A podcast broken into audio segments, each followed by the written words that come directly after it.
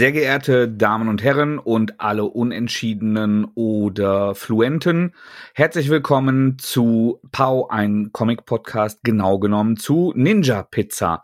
Schon die zweite Ausgabe von Ninja Pizza ist ein Special, denn wir werden nicht, wie angekündigt, ausschließlich über die deutschen äh, Comic-Veröffentlichungen im Splitter Verlag sprechen, sondern haben den Heimkino-Release von äh, Teenage Mutant Ninja Turtles Mutant Mayhem, That's a Mouthful, ähm, zum Anlass genommen, um über den neuesten Turtles Kinofilm miteinander zu reden und euch Einblicke in unsere irrelevante Meinung dazu zu geben. Wir, das äh, sind mein Heterolebenspartner Daniel Moritz. Hallo. Und moi, Le Mattes. Ähm, beinahe hätten wir noch äh, den äh, renommierten Podcaster Andreas Wolf als Stargast gehabt, der den Film auch gesehen hat. Aber äh, aufgrund von Termindopplungen hat sich das nicht ergeben. Vielleicht wird er euch in einer regulären Pau-Folge noch äh, seine zwei Cents dazu liefern. Daniel, wie oft hast du Teenage Mutant Ninja Turtles Mutant Mayhem wir bleiben jetzt bei Mutant Mayhem, ja. äh, gesehen? äh, dreimal. Ähm, einmal gemeinsam mit dir im Kino yes. zum Erscheinen und dann einmal bei Release des Streaming, der Streaming-Option äh, auf Englisch und dann nochmal auf Deutsch. Und bist du sehr glücklich damit? Ich bin glücklich damit. Ja, okay. ich, ich glaube, das trifft auch ganz gut. Und hast du mittlerweile schon unsere Moving Panels Folge über den Spawn-Film gehört, zufällig? Ja, selbstverständlich. Dann hast du da vielleicht auch gehört, dass der liebe Steffen, Grüße gehen raus, äh, tatsächlich auch noch mal eine ganz andere Sorte Turtles-Fan ist und dass es die tatsächlich ja. in vielen, äh, vielen unterschiedlichen Geschmacksrichtungen gibt. Der, für den, der Steffen war nämlich eigentlich schon im Grunde bei, äh, bei den Cartoons und bei den bunten Masken raus und ist so ein äh, ganz oldschooler Underground-Comic Eastman-Fan. Ja, verrückt, ne? Ja? Und ähm, es, es gibt ja tatsächlich japanischere und amerikanischere Ausprägungen der Turtles.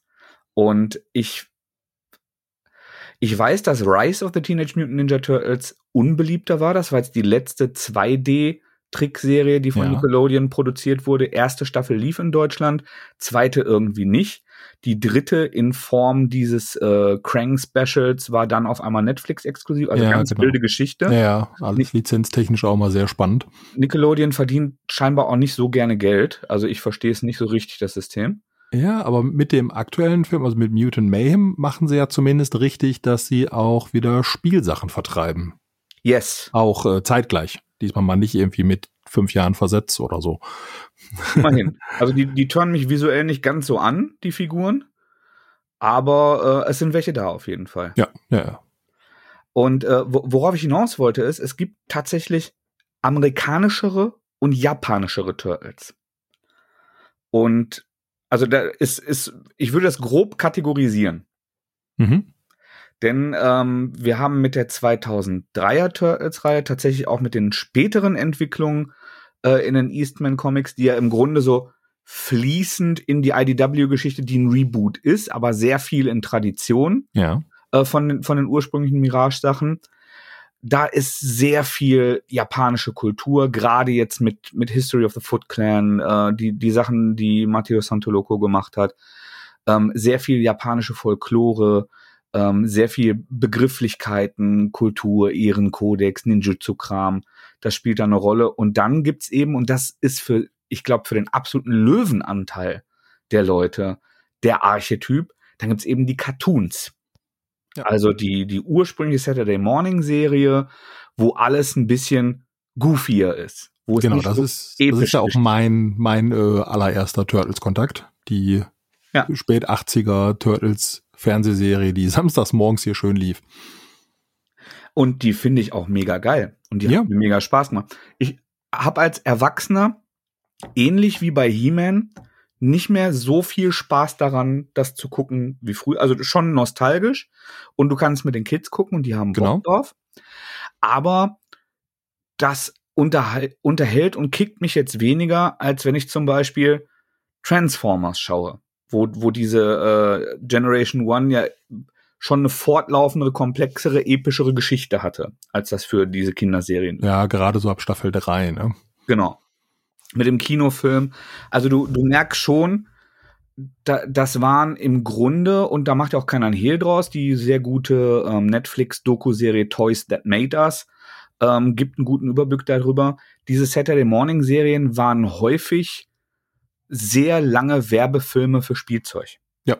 Es ging darum, Spielzeug zu verkaufen, neue Charaktere einzuführen, um neues Spielzeug zu verkaufen. Neue genau. Fahrzeuge einzuführen, um neues Spielzeug zu verkaufen. Richtig. Neu, neue Staffel, neue Charaktere, neue Spielzeuge. Genau. Und äh, das, das hat damals auch total funktioniert. Ich habe sehr viel Nostalgie dafür. Mir macht das immer noch ja. total Spaß. Aber das staffelweise weggucken kann ich das nicht. Das ist, nee, kann ich auch nicht mehr. ist anders als mit der 2003er oder 2012er Serie, die auch wirklich eine tolle, fesselnde Handlung haben und wo, äh, wenn unser Leben, was es nicht tut, das zulassen würde, dass wir mal einen, einen Sonntag grippig auf der Couch verbringen, dann äh, könnte ich mir das auch noch so weg angucken. Ohne mich zu langweilen. Ja, absolut. Ja? Und ähm, ich finde, Mutant Mayhem war für mich, für meine Begriffe, eine Modernisierung dieses goofy Cartoon-Feelings von den alten äh, 80er-Cartoons. Ja, sehe ich ähnlich. Ähm, da gab es ja auch noch mal eine ganze Reihe Comics äh, in den 80ern, die hier so im schönen äh, EHPA-Großformat erschienen sind. Mhm. Ähm, die waren ja auch ähnlich, da hat sich ja auch stark auf die auf diesen Mutant-Aspekt der Turtles äh, konzentriert. Da kennt man ja auch eine ganze Menge Charaktere, die jetzt auch im Film vorkommen. Ja. Ähm, das war ja auch eher cheesy, aber halt sehr Ray, unterhaltsam, ne? Ray Filet zum Beispiel, Wingard ja, und so weiter. Genau. Das waren die Archie-Comics, glaube ich, in, in Staaten, ne? Oder schmeiße ich es durcheinander? Nee, ich glaube, nee, das sind nicht die Archie-Comics. Ähm, boah, weiß ich gar nicht, wo die in Staaten erschienen sind. Kann ich dir gerade aus dem Stand gar nicht sagen. Also, auf jeden Fall so von, von Look and Feel alles leichtfüßiger, äh, mhm. ohne äh, Tote und schwer Verletzte, ohne Drama. Ja, ja genau, ähm, völlig bisschen, ohne. Alles ein bisschen äh, cartooniger und äh, freier. Und ähm, ich würde jetzt nicht sagen, dass das Mutant Mayhem wieder komplett in dieser Tradition ist. Der hatte schon auch so, so ein paar dramatischere Aspekte. Und gerade das, was äh, der, der Hauptantagonist da machen will, hat ja auch so apokalyptische Ausmaße. Hm, genau. Aber ähm, es ist alles lustiger, wilder, äh, sehr, sehr viel Gag-zentrierter. Ja. Und auch von der Optik her, cartooniger. Ja, hat ja auch eine sehr spannende Optik, finde ich. Es ist ja nicht so clean 3D animiert wie die 2012er Serie. Ja. Sondern das wirkt ja so ein bisschen, ja, wenn ich immer Sachen mit, wie mit Wachsmalstiften gemalt, dann denken die Leute, das sieht beschissen aus, aber das stimmt ja auch nicht. Nee, ich weiß aber, aber was du meinst. Und es ist genau, genau. es ist genau der Aspekt, der, ähm, der es eigen macht, weil am Anfang, als die Trailer kamen, haben alle gesagt, das ist eine Kopie von diesem Across the Spider-Verse-Look. Ja, ja, ja, ein bisschen. Und es orientiert sich daran, weil Across the Spider-Verse hat es auch gemacht, die arbeiten mit weniger Bildern pro Sekunde, damit so puppentrickig aussieht. Mhm. Ja, das macht der Film auch. Aber was daran total geil ist, die scribbeln 2D die ganze Zeit da drüber. Das heißt also so gewisse Schraffuren auf den Armen, Staubwolken, wenn einer hinfliegt und sowas. Das ist alles, wie du gerade sagst, mit groben Stiften, Kohlestiften, Wachsmalstiften ja, genau. und so weiter drüber gemalt. Dass das Ganze halt wieder so eine, so eine Textur und Dreck und Grain da drauf hat, der es eben nicht aussehen lässt wie eine Paw Patrol Folge. Ja, genau. Das äh, erinnert mich auch ein bisschen an die äh, Clone Wars Serie von Star Wars, die noch vor, also die größte Teil ist ja vor Disney-Übernahme. Ja. Äh, gemacht worden. Das hat auch einen ähnlichen, also einen etwas ähnlichen ähm, Look and Feel. Äh, die haben auch nicht einfach so flächige äh, Kolorierung, sondern das hat auch mal ein bisschen mit, ein bisschen mit Dreck, sag ich mal. Ja. Das ist auch noch ein Guilty Pleasure. Ich, ich muss mich irgendwann jetzt demnächst mal Asuka fit machen. Also das, ich, ich plane jetzt tatsächlich wirklich äh, Clone Wars zu gucken. Ja, oh, da hast du was vor dir. Ja, ich weiß. Das, das, ist, das ist eine Menge. Ich guck mal, also ich, ich plane dann wirklich wieder häufiger äh, auf den Speicher zu gehen, auf den Drahtesel und das da zu machen, weil da mhm. ich wirklich. Mhm. Oder das äh, so 20 Minuten hatten, sind auch Mittagspausen kompatibel. Mal gucken. Ja, das stimmt. Ne? Vielleicht äh, funktioniert es dann. Ja, aber das ähm, ist für mich die DNA. denn ähm, der, der Film ist ja auch zumindest produziert von äh, Blödelbarde, hat man in Deutschland früher gesagt, und äh, Kifferkomödienkönig Seth Rogen. Und ähm, ich bin jetzt erstmal äh, gleich äh, etwas froh und etwas überrascht, dass es doch so so handzahm und familienkompatibel geworden ist. Ich hätte eigentlich gedacht, dass es ein bisschen äh, ein bisschen derber, ein bisschen schmutziger, ein bisschen ähm, zotiger und äh, fäkaler wird und damit mhm. vielleicht auch ein bisschen weniger geeignet für meine kleineren Kinder. Aber er hat eben genau, äh, oder das Team, das hat ja nicht, äh, Seth Rogen hat ja nicht geschrieben und gezeichnet, sondern ja. äh, ist, ist einer der, der Koordinatoren im Grunde. Aber ähm, es hat diesen, diesen Happy äh, Cartoon-Vibe getroffen, hat aber dabei ähm, viele eigene Aspekte reingebracht. Also es sieht alles ein bisschen moderner aus. Mir ist beim, äh, wir haben ihn ja zusammen im Kino geguckt, ich habe ihn danach nochmal im Kino geguckt, weil ich hatte beim ersten Mal nur den Großen dabei, meine Jungs mhm. ein bisschen versetzt zu deinen, zur Erklärung für die Zuhörer. Und ich habe dann noch einen Versuch mit dem Kurzen unternommen. Er hat aber nicht durchgehalten und da bin ich dann gegangen, damit meine Frau den noch weiter gucken kann. und jetzt äh, im Heim Kino, in Anführungsstrichen, ist mir aufgefallen, ähm, dass die auch äh, den, den Tim Burton-Trick benutzt haben in der Ästhetik, in der Optik. Kennst du den Tim Burton-Trick? Nee. Nee, kein, wie ist der? Kein rechter Winkel. Das Kein rechter Winkel, ja. Das, das war seine Vorgabe bei, äh, ja. äh, bei äh, Nightmare Before Christmas, ja, wo, wo ja. er auch im Grunde das Szenario und die, die Welt so gemacht hat.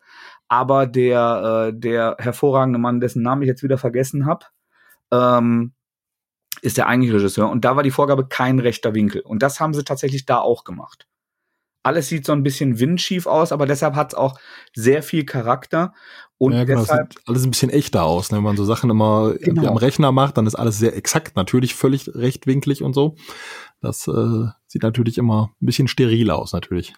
Genau, also ich, ich führe Paw Patrol immer wieder an, weil es für mich der, also es ist kommerziell riesig erfolgreich und äh, meine Kids lieben es leider auch, so wie, wie viele andere. Ja, meine sind da mittlerweile ein bisschen raus, aber das war ja auch großes Thema jahrelang, ja. G genau. Und äh, die, also man sieht in den Kinofilmen äh, sind, sind die äh, AnimateurInnen auch froh, ein bisschen Geld mal in die Hand zu bekommen, ein bisschen was machen zu dürfen.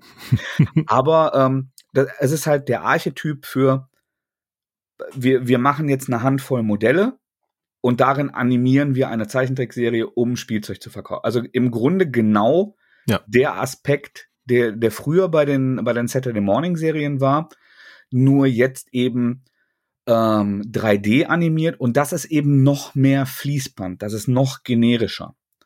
Es gibt äh, zum Beispiel so eine, so eine Spider-Man-Serie, Spidey und seine Freunde, gucken meine auch gern. Mhm. mhm. Hat exakt den gleichen Look, das ist einfach aus der, aus der gleichen Form gefallen. Das ist irgendwie neu texturiert. Ja, und ähm, ich, ich glaube, dass das der richtige Weg erstmal künstlerisch ist, denn der Film ist ganz stark und ganz eigen stilisiert. Und ich glaube, dass als wir von 2D-Animationen, die ich wirklich sehr liebe, auch heute noch auf 3D-Animationen gegangen sind, im Kino, in, in TV-Serien, ähm, dass der Mangel an Stilisierung das eigentliche Problem ist und nicht, dass nicht mehr gemalt wird. Ja, das stimmt. Das ist ja auch äh, so ein bisschen die Essenz vom letzten Splittercast Live gewesen, dass diese ganzen AI-generierten Sachen teilweise einfach zu echt aussehen. Genau, also äh, sehr guter äh, Seitenschwenk nochmal auf die Kollegen von Splittercast, an den Max, mhm. an den Ingo äh, und an die äh, Professorin, die äh, ebenfalls viele interessante Infos dabei gesteuert hat. Das könnt ihr gerne mal reinhören. Ja, es, es wirkt generischer als hätte ja, genau. weniger einer gemacht. Und jetzt auch, auch noch nicht mal schlecht, aber es fehlt so ein bisschen so dieser menschliche Aspekt, sag ich mal. Ne? Genau. Wo man sagt, ach guck mal, da hat er, weiß ich nicht, da hat er die, die Hörner ein bisschen größer gemacht, als man die eigentlich machen würde. Das war wohl wichtig oder so. Und genau diese, diese wichtig Sachen, die, diese persönliche Note Sachen fehlen halt bei so AI-generierten Sachen oder bei eben so sehr generisch gebauten 3D-Animationen. Ne? Die ja. sehen halt immer gleich aus. Das Modell ist einmal da, dann sieht das auch so aus. Exakt so. Und äh, dieser Human Touch, der da fehlt, das ist ja bei allen digitalen Sachen. Musik hat mittlerweile riesige Sprünge gemacht. Also man, man hört mittlerweile häufig gar nicht mehr so richtig, ob, äh, ob Dinge äh, rein digital produziert sind, ob die irgendwie mit Sample-Datenbanken nachgebaut sind, ja. weil so viele ähm, gute Möglichkeiten gibt zu humanisieren. Und das ist das, was offensichtlich jetzt auch im Trickfilm passiert. Und deshalb macht ein Across the Spider-Verse, deshalb macht ein ähm, Teenage Mutant Ninja Turtles Mutant Mayhem, ich habe es jetzt doch nochmal komplett gesagt, auch so viel Spaß, weil eben wieder drüber gekritzelt wird. Ja, genau. Und weil eigene Designentscheidungen getroffen werden. Ja, die Designentscheidung ist eigentlich ein ganz gutes Stichwort auch. Ähm, die, der Fokus ist ja bei Mutant Mayhem, wie der Name schon vermuten lässt, äh, auf die Mutanten. Ja. Und die haben den Fokus auch stark auf den Teenager-Aspekt von Teenage Mutant Ninja Turtles gelegt. Bei den Schildkröten, da kann man jetzt nicht viel Fokus mehr oder weniger, ne?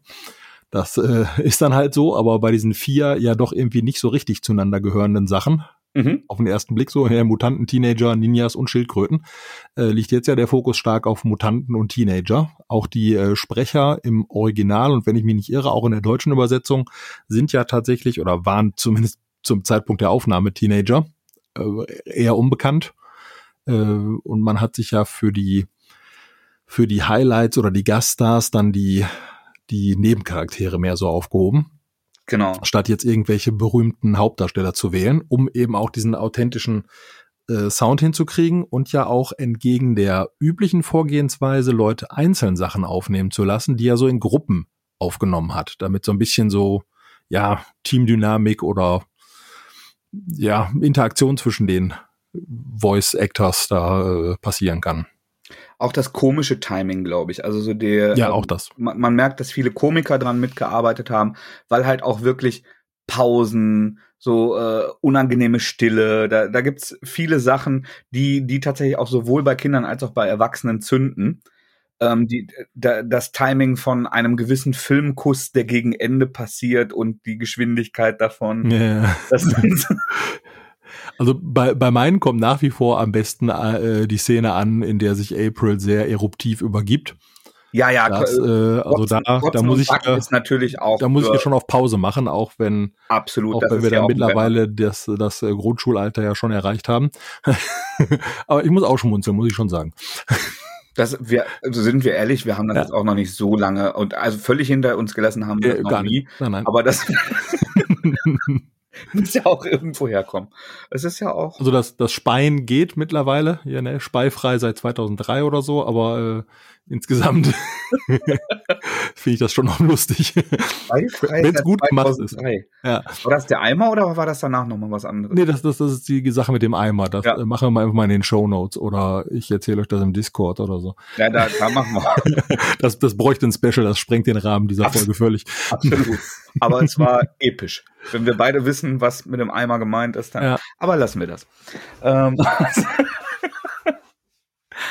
ähm, mir hat, also das Design hat mir sehr gut gefallen. Mir hat, obwohl ich ja äh, eher äh, zu Gitarrenmusik geneigt bin und ich sehr wenig ähm, urbane äh, Bezüge und sehr wenig Rap-Bezüge habe, ähm, fand ich auch sehr gut, dass sie mit diesem äh, 90s Hip-Hop-Ding ähm, nochmal eine, eine eigene musikalische Sprache auch dafür gefunden haben, die auch sehr gut zu den Turtles und auch zu diesem, ja, zu dieser Reminiszenz an die Cartoon-Serie, die ja auch viel mit früher Hip-Hop-Kultur und Straßenkultur, Graffiti, Skateboards, ja, Ghetto genau. Blaster, das ich sind gerade sagen, auch hier Skateboard und äh, der erste, nee, der zweite Film hatte ja auch Vanilla Ice. Mhm. Die Älteren werden sich erinnern. Ja. also das, das ist ja schon was, was der irgendwie zweite zu. Film ja auch kurz. Ja. die, äh, ja, diese, dieses, diese Hip-Hop oder Rap-Sache zieht sich ja schon so ein bisschen durch bei Turtles. Das kann man sich ja kaum wegdenken. Genau, und äh, da halt auch wirklich eine, ähm, eine sehr, sehr gute Titelauswahl. Du hast gerade von den englischen Synchronstimmen äh, gesprochen. Ich würde jetzt nur in einer Fußnote drauf eingehen. Ich habe noch nicht auf Englisch geguckt, du hast gesehen, hast gesagt, war cool, waren coole Stimmen, ja. aber. Das ist ganz ordentlich, aber ja, so richtig zündet hier halt jetzt nicht unbedingt. Ne? Also ich hätte es wahrscheinlich nicht rausgehört. Ja, wenn ich nicht also gewusst hätte. Für äh, Freunde von Original-Synchros, äh, ich höre und schaue halt überwiegend doch lieber auf Deutsch. Bin ein Freund von so Synchronisationskulturen, glaube, dass wir da auch immer noch einen hohen Standard haben, auch wenn es mittlerweile weniger ausgebildete Schauspieler sind und viele äh, fantastische Sprecher leider verstorben sind. Ähm, aber in, im Original sind unter anderem äh, Ice-T als Hauptantagonist äh, Superfly, ähm, Seth Rogen als Bebop, auch wenn er nicht viel sagt, John Cena als Rocksteady, ähm, Jackie Chan als Splinter. Ja. Also da sind schon äh, ne, äh, hier, wie, wie heißt nochmal der Typ, da, da sind wir zu alt für, für diese Musik. Dieser komplett tätowierte Popsänger, der spricht Ray Feely. Ja, nee, weiß ich nicht. Warte mal, ihr wisst, wie wir meinen hier. gelesen, aber äh, Szene, äh, Bart, äh, tätowierter Typ, sympathisch auch, aber irgendwie äh, andere Mucke.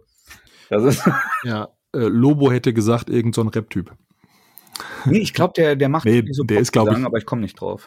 Ja. Sieht aber aus wie ein Rap-Typ. Genau. Ja. nee, aber so, so Popmusik habe ich äh, vor Jahrzehnten hinter mir gelassen. Da bin ich kein Experte, da kann ich nicht viel äh, zu sagen. Ja, wenn, wenn sich ja jüngere Arbeitskollegen unterhalten, das hat für mich auch echt Quantenphysik. ähm, das hat mir sehr, sehr gut gefallen ich verstehe, dass man einen Schwerpunkt auf Mutanten gemacht hat, denn es ist ein Familienfilm, es ist ein Kinderfilm. Ja. Und für mich war als Kind der Mutantenaspekt auch der wichtigste und interessanteste. Ja, der hat ja auch viel Spaß gemacht. Da kann man einen neuen Mutanten rausbringen und auch wieder ein neues Spielzeug. Ne? Das ist genau, ganz genau. interessant. Also das, das macht ja auf mehreren Ebenen durchaus Spaß. Und deshalb fand ich als Kind den ersten Turtles-Film auch lahm gegenüber Secret of the Ooze weil ich ja. da toll fand, dass mit Tokka und Razor mehr, ähm, mehr Mutanten und auch böse Mutanten dabei waren, auch wenn es leider nicht Bebop und Rocksteady in einer äh, Realfassung waren. Aber ähm, das hab, da habe ich damals größeren Wert drauf gelegt und verstehe, woher sie da Klar. kommen. Ja, auf jeden Fall. Heute finde ich halt den, äh, den ganzen äh, Ninja- und Feudal-Japan-Kram und äh, diese, diese ganze ähm, Vendetta-Dynamik zwischen Foot Clan und äh, Clan Hamato finde ich halt richtig geil und hat mir halt auch ein bisschen gefehlt. Und dieser Aspekt von Splinter hat mir gefehlt. Ja, genau.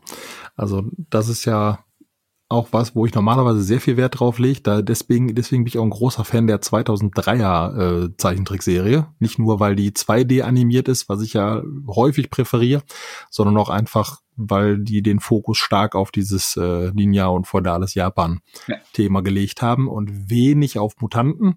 Ist ein bisschen kurz gekommen dabei, aber das ist einfach mein persönlicher Geschmack, der da ein bisschen besser getroffen worden ist.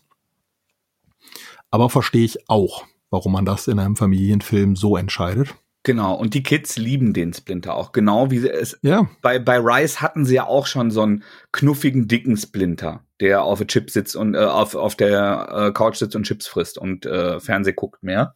Ja, ja. Da, war ich auch schon nicht so happy mit. Ge genau, also Splinter ist meine, ich, ich, das, das ist eine, eine coole Inkarnation vor allem für Kids und Familien. Ja, ja. Aber Splinter ist mein Liebling. Und Splinter ist die IDW Comics sind meine liebste Turtles-Inkarnation. Und das ist halt, da ist meine liebste Figur von ihrer besten Form sehr weit entfernt. Wenn ich für mich, wenn ich alleine abends vom Fernseher sitze und mir überlege, jetzt möchte ich Turtles gucken, welche möchte ich gerade am liebsten gucken, wird das mich wahrscheinlich ein wenig davon wegbewegen und würde ich da denken, das gucke ich dann nächste Woche nochmal. Mhm ich finde, der bildet ja auch in den älteren Inkarnationen so ein bisschen den schönen Ruhepol gegenüber zu den Turtles, gerade zu Mikey oder so. Ja. Ähm, auch in der 2012er ja, diese Serie, dieses Meditative ist, auch. Ja, der hat ja auch seine, seine komödiantischen Aspekte. Ja. Ähm, es gibt in einer relativ frühen Folge von der 2012er, da unterhält er sich so in der Küche mit Leonardo und Leonardo beschwert sich, dass die, dass die vom Foot Clan immer mit so vielen angreifen, das wäre nicht fair oder so und Splinter zieht ihm dann mit dem Stock einfach das Bein weg, der fällt hin und gu guckt er dann und sagt, war das fair? Nein, habe ich gewonnen. Hm, ja. ne? das ist schon, also der ist ja auch irgendwie lustig zwischendrin. Das äh, genau, ist ja nicht so ganz bierernst. Äh, genau, genau. Dieses Yoda-Ding ist so ein bisschen drin und ja. Ja, aber wie gesagt, Geschmackssache, ne? Ähm, mhm. ich glaube, den Kindern ist das egal, meinen, die mhm. das jetzt, also die haben sich nicht negativ geäußert. Aber ich finde natürlich diesen, diesen Zen-Meister Yoda viel witziger. genau. Aber ähm, die diese völlig übertriebene, die, die, dieses völlig übertriebene Materialschlachtfinale war ziemlich geil. Ja, ganz toll. Die Anime-Referenzen, ohne die jetzt im Detail zu spoilern, waren ziemlich geil. Ja, ja, ja, ja, also doch. Ins, insbesondere der Showdown nimmt einen sehr konkreten Bezug auf einen sehr populären Manga und Anime. Ja. Ne? Auch wenn, wenn ich mich dran gewöhnen musste, dass jetzt Donny der Manga- und Anime-Nerd ist und nicht Mikey, was aber halt auch gut zu, äh, zu seinen Technik-Nerd-Eigenschaften passt. Also das, das kann man da auch gut zusammenfassen. Ja, auf jeden Fall. Und der Mikey im Film ist halt äh, weniger nerdig und auch, auch mehr so der, der freundlich lustige und weniger äh, überdrehte und weniger popkulturell affin. Ja, ja. Aber das sind alles so, so Umverteilungen. Äh, der, der Leo ist auch ein bisschen ähm, insecure, äh, hieß es in, in äh, New Metal Songs ganz, ganz oft. Ähm, also der, der ist nicht dieser geborene Anführer, der, äh, der, der, der auch die ganze Zeit vor Selbstbewusstsein und äh, vor strategischem Kalkül strotzt. Ja, ja, wie es eher so in der 2003er oder der 2012er oder der IDW-Reihe genau. ist. Ne? Das ist schon. Aber das vielleicht ist das auch einfach äh, das Konzept dahinter, dass sie eben jünger und dass sie charakterlich weniger ausgeprägt oder noch, ja. noch früher in ihrer Entwicklung sind. Und das ist gut und schön getroffen. Ja, absolut. Also die vier machen, sind wirklich sehr überzeugend. Ich fand die ja auch schon ziemlich gut in den Realfilmen von Michael Bay. Da ja. waren die auch, ich sag mal, ein bisschen kindischer, ohne das jetzt hier böse zu meinen. Ähm, und das hat das auch schon ganz gut betont, dass die ja. so sahen dann ja, halt aus wie teenagerig wie das sind, ne? gepasst hat, aber genau. ja. aber äh, vom vom Gemüt her auf jeden Fall. Ein bisschen schade und das ist so ein eigentlich so eine frühe Superheldenfilmsünde. So bei bei X-Men 3 ging das langsam los. Ist halt warum bringe ich einfach acht Mutanten und gib jedem nur zwei Sätze? statt statt mir auf zwei oder drei zu mhm. konzentrieren und die dann charakterlich ein bisschen zu formen. Aber kann ja vielleicht noch kommen. Mal gucken, was sich so tut. Also, wenn ich diese, wenn ich den Film ja Mutant Mayhem nenne, dann möchte ich natürlich auch ein paar Mutanten sehen und nicht nur zwei. Absolut, absolut. Kann ich, also, kann ich da, da schon verstehen. Und ähm, das Sequel ist ja in Arbeit und es soll ja zur Überbrückung zwei Staffeln einer Serie, die bei Paramount Plus erscheinen soll, kommen, die dann zwischen dem ersten und dem zweiten Film spielen. Genau. Und also da hat man ja Möglichkeit, auch noch ein bisschen auf die einzugehen. Die Gerüchte vorher besagten, es äh, soll eine Villain-Serie werden. Mhm.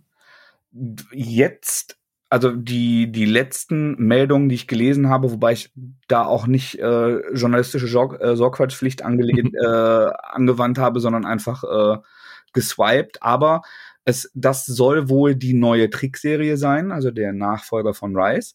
Soll in der Welt und in der Ästhetik von Mutant Mayhem spielen, weil ja, genau. es sehr erfolgreich war. Und Tales of the Teenage Mutant Ninja Turtles heißen. Ah, ja. Wie eben auch die fünfte Staffel der 2012er Serie, die Abschlussstaffel, die dann ja auch ähm, ja im Grunde so, so Einzelepisoden, keine zusammenhängende Geschichte, sondern Einzelepisoden in verschiedenen Szenarien. Hm, hm. Oder, oder zumindest ähm, kurze Reihen. Da gab es dieses Monster-Special, wo, wo sie dann alle Actionfiguren gemäß als, als Mumie, als Dracula, als Frankenstein und so weiter und das dann hergeleitet wurde. Oder eine feudal-japanische äh, Reihe mit, mit Usagi zusammen, die tatsächlich sehr, sehr schön war. Und, aber da ist man mehr gesprungen, da hat man weniger einen äh, durchlaufenden Faden gehabt. Und es ist interessant, die Frage ist halt, wenn das jetzt nach dem Film spielt, wie viel Raum da noch für äh, Kampf und Konflikt wär, äh, ist oder ob es dann nur noch äh, Comedy äh, und Comic Relief ist, weil ja jetzt alle Mutanten oder sehr viele der Mutanten, um nicht zu viel zu spoilern, äh, schon nicht mehr klar kategorierbar äh, Bösewichte sind. Ja, ja, ja. Ja, mal sehen. Also ich, ich bin gespannt. Mehr Leatherhead hätte ich gerne. Ich hätte gerne eine, eine Leatherhead-Spezialfolge äh, im Bayou. Ja, kann man gut machen, glaube ich. Ja. Ja, und äh, dein Fazit? Wie oft wirst du den noch gucken? Also ich denke, ich werde den noch ein paar Mal gucken. Ja. Ähm, gerade wenn ich Lust auf Film habe und gerade wenn ich Lust habe, einen Film mit den Kids zu gucken, dann wird er wohl hier noch so ein oder andere Mal laufen. Same. Der ist, wie gesagt, der ist gut. Ne? Also ich bin damit auch glücklich, nur nicht sehr glücklich. Ne? Sehr glücklich wäre ich gewesen mit 90 Prozent Feudal Japan oder so. Genau. Äh, Im Prinzip ja äh, Secret History of the Foot Clan. Äh, aber es das macht ja dann auch das sehr, ja nicht die Prämisse. Ne? Genau. Also. Es macht ja auch sehr glücklich, äh, den den Kids dabei zuzugucken, wie sie sich darüber. Auf jeden Fall. Und, und, die Verbindung zu ihnen zu haben äh, mit etwas, was einem so viel bedeutet und wo man selber viel Nostalgie drin hat. Das ist viel wert. Das ist auf eine andere Art und Weise dann ja, äh, der macht ja auch so in sich Spaß. Ne? Also gibt Total. viele, viele Anspielungen ja. auf so die insgesamt Turtles-Welt, die nicht, die nicht äh, weltbewegend sind. Also wo man auch ganz gut den Film genießen kann, ohne die alle zu verstehen, aber die ja dann trotzdem irgendwie witzig sind. Ne? Das ja. finde ich schon gut. Aber wenn ich alleine einen Turtles-Film schaue, wird das wahrscheinlich weiterhin der erste ähm, mit den Puppen von Jim Henson sein, auch wenn Steffen Volkmann den furchtbar findet. Ja, ja, der ist auf jeden Fall, das ist so einer der ersten, die ich in der Hand nehme. Ja. Wenn ich ein bisschen mehr Action will, kann es durchaus der erste Michael Bay sein. Der erste, fandst du den ersten tatsächlich besser? Finde ich deutlich stärker als den zweiten, ja. Aber der zweite hatte Bebop, Rocksteady und Krang. Ja, aber, aber sonst nicht viel. nee, äh, wie gesagt, auch da mal äh, immer Geschmackssache, aber ähm, der, ich würde, glaube ich, zum ersten greifen. Ich habe letztens auch noch mal den zweiten gesehen und den, der ist auch gut, aber der ist nicht so gut wie der erste. Vielleicht muss ich den noch mal probieren. Nein, alles cool. Äh, nix hat hier Konkurrenz mit dem, mit dem ersten äh, Realfilm aus den 90ern. Ja, und da ist auch leider, obwohl der dritte Jahr praktisch durchgehend im feudalen Japan spielt, ist mhm. der einfach nicht so gut. ich habe den bis heute nicht gesehen. Den dritten? Ah. Mich hat damals so abgefuckt, dass die, äh, die Mimik der Figuren so ja, genau. das, sich verändert hat. Das ist, äh, das ist so ein bisschen der Hauptkritikpunkt. Die Story ist gar nicht schlecht. Äh, die Kostüme und so sind auch ziemlich gut. Also, um ganz kurz zusammenzufassen, die Turtles werden ins feudale Japan zurückversetzt durch irgendwelche Zauberei und erleben dann da so ein bisschen Abenteuer. Und das ist alles wirklich gut gemacht. Das kann man ja auch gut äh, mit, mit viel Kulisse und so schön machen. Aber wie du ja schon gesagt hast, die äh, Anzüge waren deutlich günstiger. Ja. Und dann sehen die nicht so gut aus und die sehen dann mehr aus wie Puppen. Ja. Und das macht weniger Spaß. Aber naja, wir haben äh, sehr viel Auswahl auf jeden Fall, wie wir die Turtles lesen, äh, gucken oder wie auch immer ja. konsumieren wollen. Und Auswahl ist immer gut. Wenn einem was nicht gefällt, kann man es liegen lassen. Mutant Mayhem hat mir sehr gut gefallen, hat mir viel Spaß gemacht, insbesondere mit den Kids zusammen, ist aber vor allem jetzt ein gutes Setup und eine gute Grundlage für so ein neues Erzähluniversum. Und ähm, es gab ja auch eine Post-Credit-Szene für alle, die dann noch gucken, ähm, die vielleicht auch äh, hoffen lässt, äh, dass im, im angekündigten äh, und bestätigten nächsten Film im Mutant Mayhem-Universum es etwas mehr nach Daniels und meiner Fasson zugeht. Ja, vielleicht. Ja. Wir danken euch ganz herzlich und äh, werden jetzt noch mindestens eine weitere Ninja Pizza Folge auf Halde aufnehmen. Und da wird es dann wieder klassisch um ein Buch gehen. Jo. Euch einen schönen Morgen, Mittag oder Abend noch. Ahoi. Bis dann.